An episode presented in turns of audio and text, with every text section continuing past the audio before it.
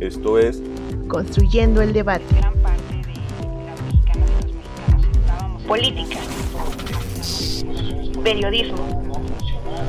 Movimientos sociales. Cultura. Opina, argumenta, analiza. Un espacio que se construye con tu participación. Esto es Construyendo el debate.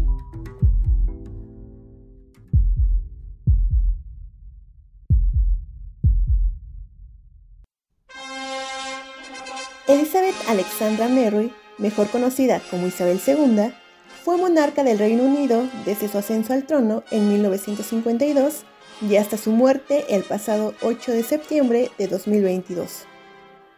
Coronada como reina tras el fallecimiento de su padre, el rey Jorge VI, fue la reina británica que más tiempo reinó en la historia del Reino Unido, con 70 años en el trono. Además, su coronación fue la primera en la historia del Reino Unido en ser transmitida en vivo por televisión. Con este reinado, la soberana británica fue testigo de varias transformaciones de su país y grandes acontecimientos mundiales. Un total de 15 primeros ministros pasaron durante su monarquía. El primero fue el conservador Winston Churchill. Y la última, la conservadora Elizabeth Truss. Se reunió con cuatro papas. Juan XXIII, Juan Pablo II, Benedicto XVI y el actual Papa Francisco. El largo legado de la reina Isabel II la llevó a vivir momentos históricos que han marcado un antes y un después en la monarquía. Algunos momentos importantes fueron la tragedia de Aberfan en 1966, la llegada del hombre a la luna en 1969, la primera mujer en ser ministro, la Dama de Hierro, Margaret Thatcher en 1979, el desarrollo y el fin de la Guerra Fría, la Guerra de las Malvinas en 1982, la caída del muro de Berlín en 1989, la desintegración de la URSS en 1991 y, recientemente, el Brexit en 2020 la pandemia de la COVID-19. Sin olvidar que en 1986 se convirtió en la primera monarca británica en visitar China. Con la muerte de Isabel II, se espera que el ahora rey Carlos III mantenga las estructuras de protocolo, el respeto a todas las disposiciones que se manejan al interior de Inglaterra y cuidar los intereses de la corona británica tanto al interior como al exterior de su nación. Además, tendrá que acercarse a los socios británicos en el exterior, principalmente para reforzar los lazos bilaterales con el respaldo del gobierno de la primera ministra Elizabeth Truss con información de El Mundo, el New York Times y Revista Índigo. Mi nombre es Jessica Martínez y estás escuchando Construyendo el Debate.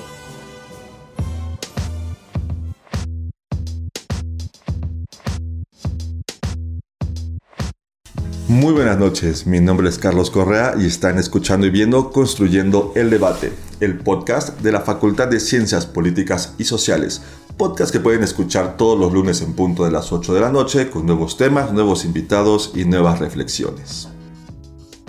Si nos están viendo a través de YouTube, no olviden seguirnos en este canal, regalarnos un like y por ahí ponernos un comentario acerca de los temas que quieren escuchar.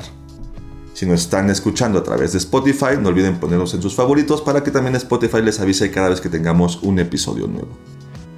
También recuerden que nos pueden seguir toda la semana a través de nuestras redes sociales. En Facebook nos encuentran como Construyendo el Debate y en Instagram como Construyendo-el Debate. Bien, pues esta noche en Construyendo el Debate hablaremos sobre el Reino Unido, Isabel II y su legado. Y para ello tendremos una conversación con el doctor José Joel Peña Llanes, quien es profesor adscrito al Centro de Relaciones Internacionales y que además ha estado con nosotros en episodios anteriores. Muy buenas noches, doctor. Buenas noches, Carlos. Un gusto saludarte a ti y a quienes nos escuchan. Para abrir esta conversación haré la siguiente pregunta. ¿Qué significa o representa la muerte de Isabel II para Reino Unido y para el mundo? Sin duda, es un momento de, inflexión en la historia del Reino Unido y de los 56 países que integran la Mancomunidad de Naciones, especialmente de los 14 países en los que la reina Isabel II y bueno, ahora el rey Carlos III es jefe de Estado. Incluso me atrevería a decir, Carlos, que este hecho también tiene un impacto en la historia mundial pues la reina atestiguó y en muchos casos fue protagonista de acontecimientos de trascendencia global desde que comenzó su reinado en 1952, es decir, hace 70 años o incluso antes, cuando todavía era princesa ya que reinaba su padre, el rey Jorge VI.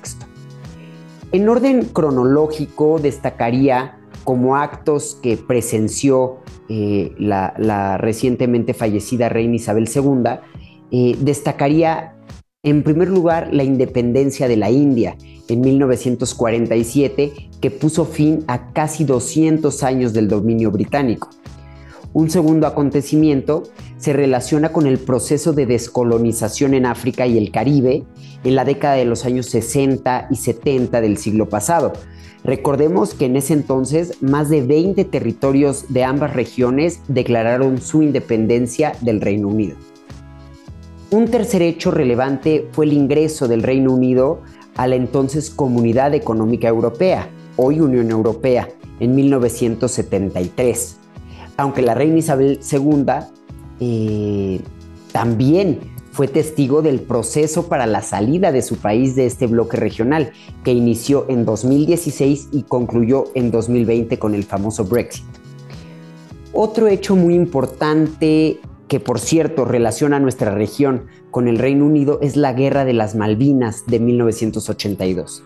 Este conflicto que involucró a dicho país y a Argentina y que provocó la muerte de más de 900 soldados, supuso un momento de mucha tensión, sobre todo porque el Reino Unido, además de resultar eh, ganador de la contienda, obtuvo el apoyo de países europeos y de países latinoamericanos, lo cual no ocurrió con Argentina. La reina Isabel II también fue testigo de la caída del muro de Berlín en 1989 y de la desintegración de la Unión de Repúblicas Socialistas Soviéticas en 1991. Y bueno, continuando con el desmembramiento del imperio inglés, también atestiguó la transferencia de la soberanía de Hong Kong por parte del Reino Unido a la República Popular China durante el gobierno de la primera ministra Margaret Thatcher en 1997. Pero más recientemente le tocó vivir la crisis económica y financiera de la Unión Europea con todas las crisis que le siguieron y mucho más reciente la pandemia por la COVID-19 y la agresión de Rusia a Ucrania. Mucho se repite, pero es importante recordarlo, que durante su reinado tuvo 15 primeros ministros, desde Sir Winston Churchill hasta Liz Truss, quien asumió el cargo dos días antes de su fallecimiento. Además, la reina Isabel II tuvo relación con 14 presidentes estadounidenses. Tuvo encuentros con cinco de los siete papas que encabezaron la Iglesia Católica en los últimos 70 años. Y por qué no decirlo, conoció de manera personal a seis de los 12 presidentes que han gobernado México desde 1952 hasta la fecha. Todos estos datos nos permiten demostrar que la reina Isabel II ha sido y será un personaje muy importante de la historia mundial del siglo XX y de las primeras, de las primeras dos décadas del siglo XXI. Es por ello por lo que su ausencia del escenario mundial tendrá consecuencias importantes, especialmente para el Reino Unido, pues ha perdido una líder moral y espiritual y hasta cierto punto política, que en muchas ocasiones ayudó al país a salir de conflictos internacionales. Muy interesante su respuesta, doctor. Eh, como eh, estos datos que nos menciona de cómo la reina Isabel II atestiguó durante estos 70 años de reinado, atestiguó acontecimientos históricos del siglo XX y inicios del siglo XXI. Algunos de ellos, como usted bien lo menciona, la independencia de la India en el 47, la descolonización de África y el Caribe, el ingreso de la, eh, Reino Unido a la Comunidad Europea en los 70 y luego la salida de Reino Unido de la Comunidad Europea eh, por el Brexit hace, hace dos años, la guerra de las Malvinas eh, contra Argentina en el 82, la desintegración, claro está, de la Unión Soviética en el 91 y bueno, la caída del muro de Berlín en el 89. la transferencia de la soberanía de Hong Kong a China, la crisis de la Unión Europea y la pandemia, la guerra ruso-ucrania, que fue de los últimos sucesos que todavía aconteció o que pudo vivir, eh, que, que, vivió la reina Isabel II. Y por supuesto, 15 primeros ministros en Reino Unido, 14 presidentes, 5 papas. Pues bueno, en 70 años, ¿qué no vio la reina Isabel II?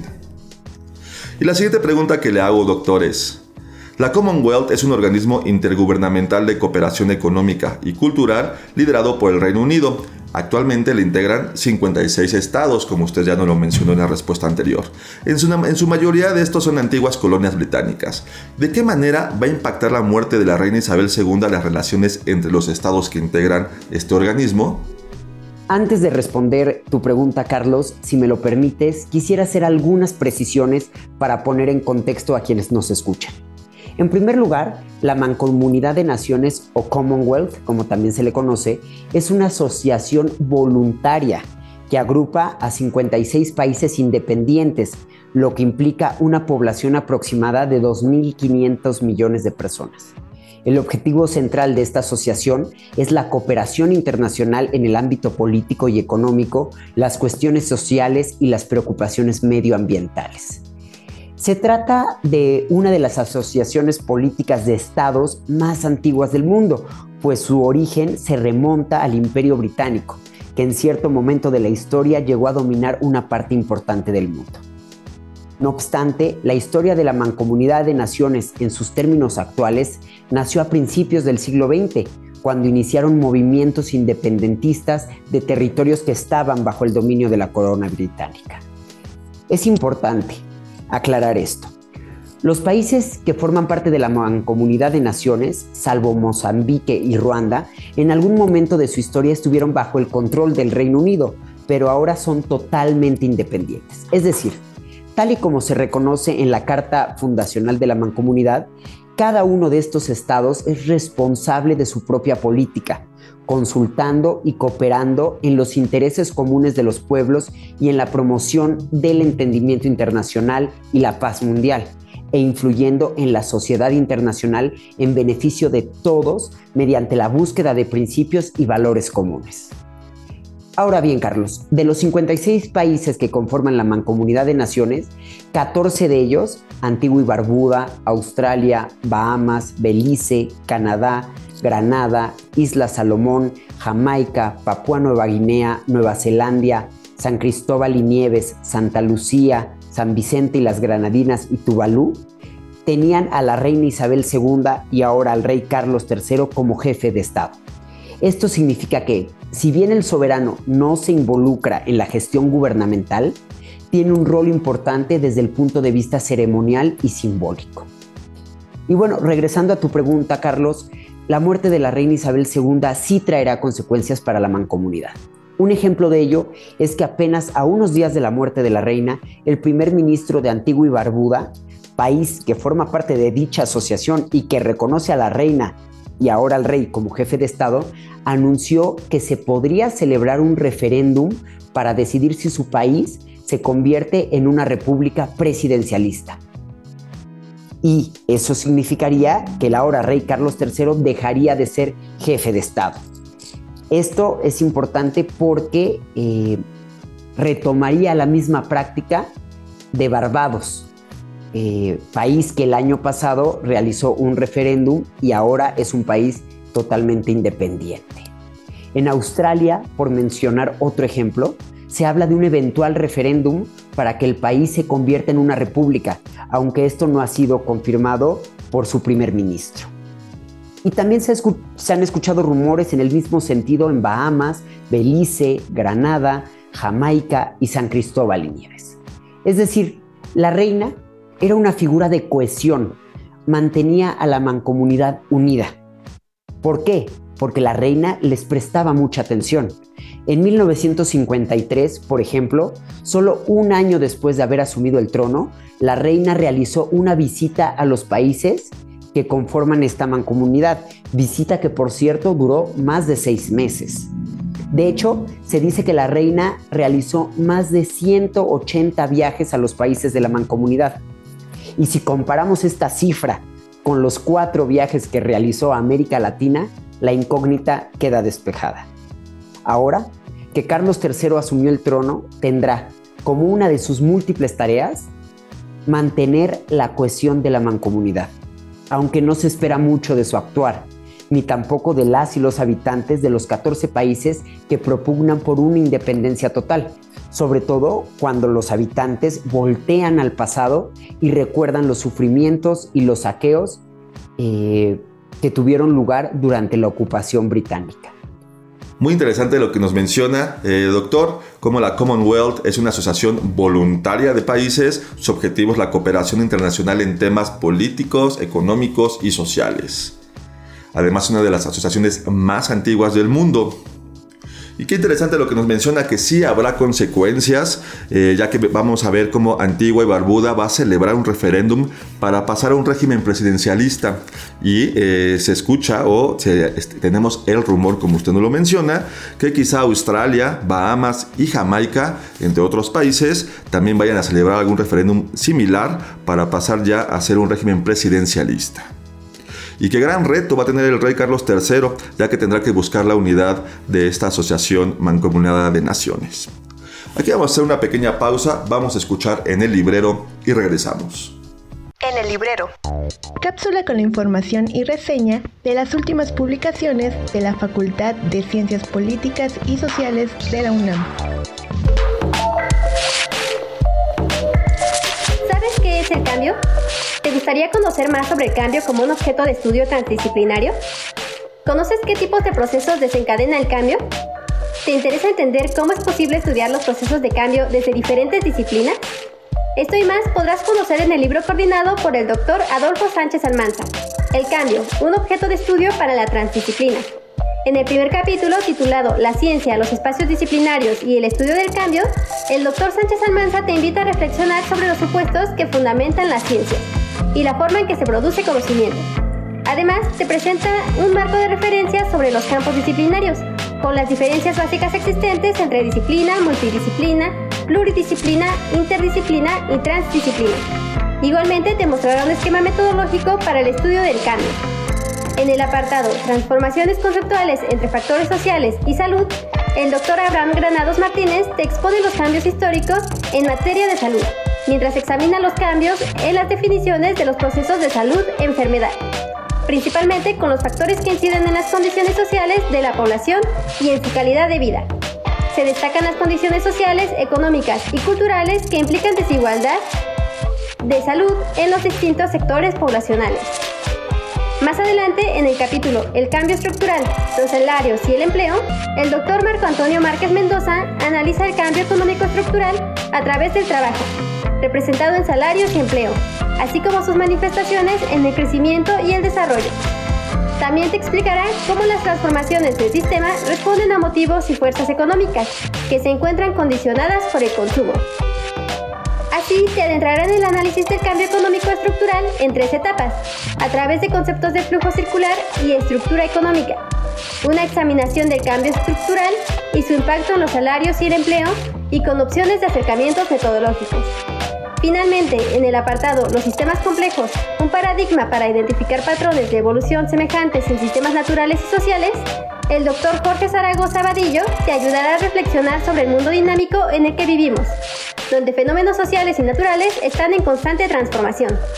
Además, te explicará las características de los sistemas dinámicos, no lineales, como herramienta metodológica para estudiar el cambio.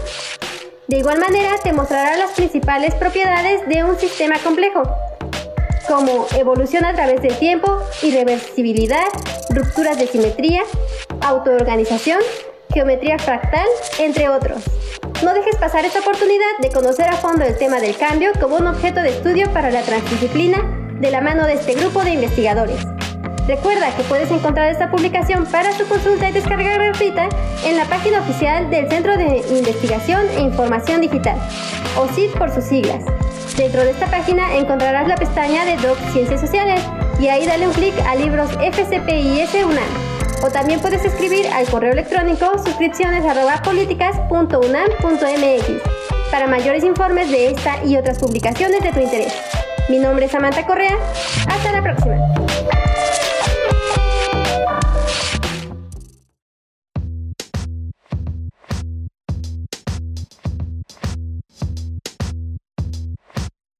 Estamos ya de vuelta en Construyendo el Debate, mi nombre es Carlos Correa y acabamos de escuchar en el librero. Antes de pasar a la siguiente pregunta con nuestro invitado, quiero recordarles nuestras redes sociales. En Facebook nos encuentran como Construyendo el Debate y en Instagram como Construyendo-el Debate. Recuerden que si nos están viendo a través de nuestro canal de YouTube, no olviden seguirnos, regalarnos un like y activar la campanita para que YouTube les avise cada vez que tengamos un episodio nuevo. Si nos están escuchando a través de Spotify, pónganos en sus favoritos también para que Spotify les avise cada vez que tengamos un episodio nuevo. Y pues bien, continuamos con nuestra conversación con el doctor José Joel Peña. Doctor, quiero hacerle la siguiente pregunta para esta segunda parte del programa. ¿Considera usted que después de la muerte de Isabel II, Inglaterra volverá a ser parte de la Unión Europea, aprovechando que ya hablábamos un poquito del Brexit en la primera parte. ¿Qué opina? La respuesta es muy sencilla. No. La muerte de la reina Isabel II no cambiará el hecho de que la población del Reino Unido decidió de manera voluntaria a través de un referéndum salir de la Unión Europea. Si bien es cierto que el país está sufriendo actualmente las consecuencias del famoso Brexit, sobre todo en términos económicos y sociales, no existe la posibilidad, al menos en el corto y mediano plazo, de revertir dicha decisión. Ahora, el Reino Unido negocia con la Unión Europea como lo hace cualquier otro país que no pertenece al bloque regional. Esto implica, por ejemplo, que los productos que se exportan e importan, es decir, que se venden de la Unión Europea al Reino Unido y viceversa del Reino Unido a la Unión Europea, están grabados es decir, ya no están exentos de impuestos como cuando el Reino Unido pertenecía al mercado único. Y podríamos hacer una lista muy, muy, muy larga de los efectos negativos que tuvo el Brexit y nos daríamos cuenta de que son mucho más en número que las ventajas para el Reino Unido de esta eh, decisión. Qué interesante respuesta, doctor. Su muerte no cambiará nada de esto ya que el Brexit fue algo votado por los, por los ciudadanos británicos. Lo que sí, y como usted no lo menciona, es que Reino Unido ahora tiene que estar negociando con la Unión Europea como lo hace cualquier otro país que no pertenece a esta, a esta región. Tiene que estar negociando los aranceles en sus productos que importan y exportan. Y pues bueno, esto es una de las consecuencias que trajo consigo el Brexit. Y así pasamos a nuestra última pregunta, doctor. ¿Cómo recibe el Reino Unido a Carlos III y qué podemos esperar de su reinado? Bueno, pues en términos estadísticos, de acuerdo con la encuesta realizada por YouGov a mediados de este año, la reina Isabel II contaba con la aprobación del 81% de las y los británicos, porcentaje que se ha mantenido relativamente estable desde 2012. Pero el ahora rey Carlos III hacia 2012 tenía una aprobación del 64%, que alcanzó su máximo histórico en noviembre de 2021 con un 84%. Pero ahora que asume el trono, solo tiene el 54% de, de popularidad entre las y los ciudadanos de su país. De manera opuesta, su hijo Guillermo, ahora príncipe de Gales y heredero al trono, en 2012 tenía una aprobación del 87% y para mayo de este año se ubicó en 75%. ¿Esto qué quiere decir? Que la reina Isabel II es el miembro más popular de la Casa Real, seguida por el príncipe Guillermo y muy por debajo por el rey Carlos III. Esto significa que el rey no es muy popular entre las y los británicos, producto, por cierto, del número de escándalos en los que se ha visto involucrado, siendo el divorcio y la muerte de Diana Spencer, mejor conocida como Lady Di, el que más ha afectado su percepción pública. Y si a esto le sumamos sus actitudes recientes durante la firma de su, de su proclamación como rey, por ejemplo, o las noticias de que despidió a más de 100 personas trabajadoras de la residencia en donde vivía, la situación se le torna aún más difícil y compleja. No obstante, el rey Carlos III tiene una gran ventaja. De acuerdo con la misma casa encuestadora, alrededor del 62% de la población, especialmente las personas de más de 50 años, opinan que debería seguir habiendo una monarquía. Esto en contra del 22% que se inclina por un jefe de Estado electo democráticamente. Ahora bien, si nos basamos en lo que se observa en la televisión, percibimos que el rey ha sido recibido de buena manera y con respeto. al menos por aquellas personas que han acudido a presenciar los distintos momentos del funeral de la reina Isabel II. Esto era de esperarse, por supuesto, pues independientemente de lo que el rey represente o de los sentimientos que genere en las personas, está pasando por un momento doloroso que merece el mayor de los respetos. Una vez que asuma plenamente sus funciones y que termine la operación Puente de Londres, es decir, todos aquellos actos protocolarios eh, que giran en torno al fallecimiento de la reina Isabel II, eh, comenzará la difícil tarea que le heredó su madre. Por un lado, dejar de lado su vida de excesos para concentrarse únicamente en sus labores como soberano de una de las monarquías que a la fecha goza de mayor prestigio en todo el mundo, pero al mismo tiempo tendrá que luchar con mucho ahínco para ganarse el corazón de las y los británicos. Y de este modo garantizar la continuidad y permanencia de la monarquía y heredarle a su hijo, el príncipe de Gales, una monarquía en las mismas condiciones en las que se le heredó la reina Isabel II, es decir, una monarquía sólida, con prestigio y que al menos en el corto plazo no parece que vaya a desaparecer. Todo está en manos del ahora rey Carlos III. Qué interesante respuesta, doctor. Como usted nos lo menciona, la reina tenía el 81% de aprobación antes de fallecer, a diferencia de Carlos III, que tenía el 54% de popularidad. Es decir, uno de cada dos británicos están conformes o aceptan a Carlos III. A diferencia de su hijo, Guillermo, ahora príncipe de Gales, que cuenta con el 75% de aprobación.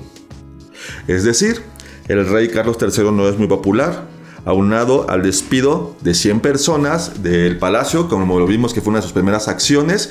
Y pues bueno, además eh, estas eh, noticias o estas imágenes que se hicieron virales de cómo, de esas actitudes un tanto déspotas que tiene con sus trabajadores, con la gente que colabora alrededor de él. Además, usted no lo menciona y es muy interesante este dato, 62% de la población de 50 años o más son los que están a favor de la monarquía. Y entonces uno de los retos principales que tendrá Carlos III es que deberá de trabajar mucho si quiere mejorar su imagen y prestigio. Muchas gracias doctor por haber aceptado esta invitación, por haber estado con nosotros esta noche. Muchas gracias por la invitación Carlos y nos vemos muy pronto. Que todas y todos tengan una excelente noche. Y muchas gracias a nuestro público por habernos escuchado. No olviden seguirnos a través de nuestros canales de YouTube, de Spotify, en nuestras redes sociales. Facebook nos encuentran como Construyendo el Debate, en Instagram como Construyendo guion bajo el debate. Y pues bueno, esto ha sido todo esta noche. Este podcast es producido por la Coordinación de Extensión Universitaria a cargo de la maestra María Auxiliadora Sánchez Fernández. En la producción, su servidor, Carlos Correa. Asistentes de producción, Jessica Martínez Barrios y Diana Mariel Cabello Hernández. En la producción de cápsulas informativas, Arturo Pérez Zárate y Brandon Rodríguez Ortega. Diseño, Ángel Alemán. Se despide de ustedes Carlos Correa, que tengan una excelente noche.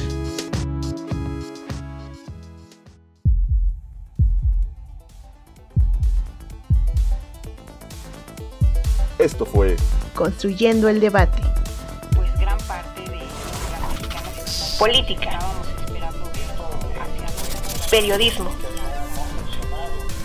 movimientos sociales, Estados Unidos tiene una política cultura, Opina, argumenta, analiza.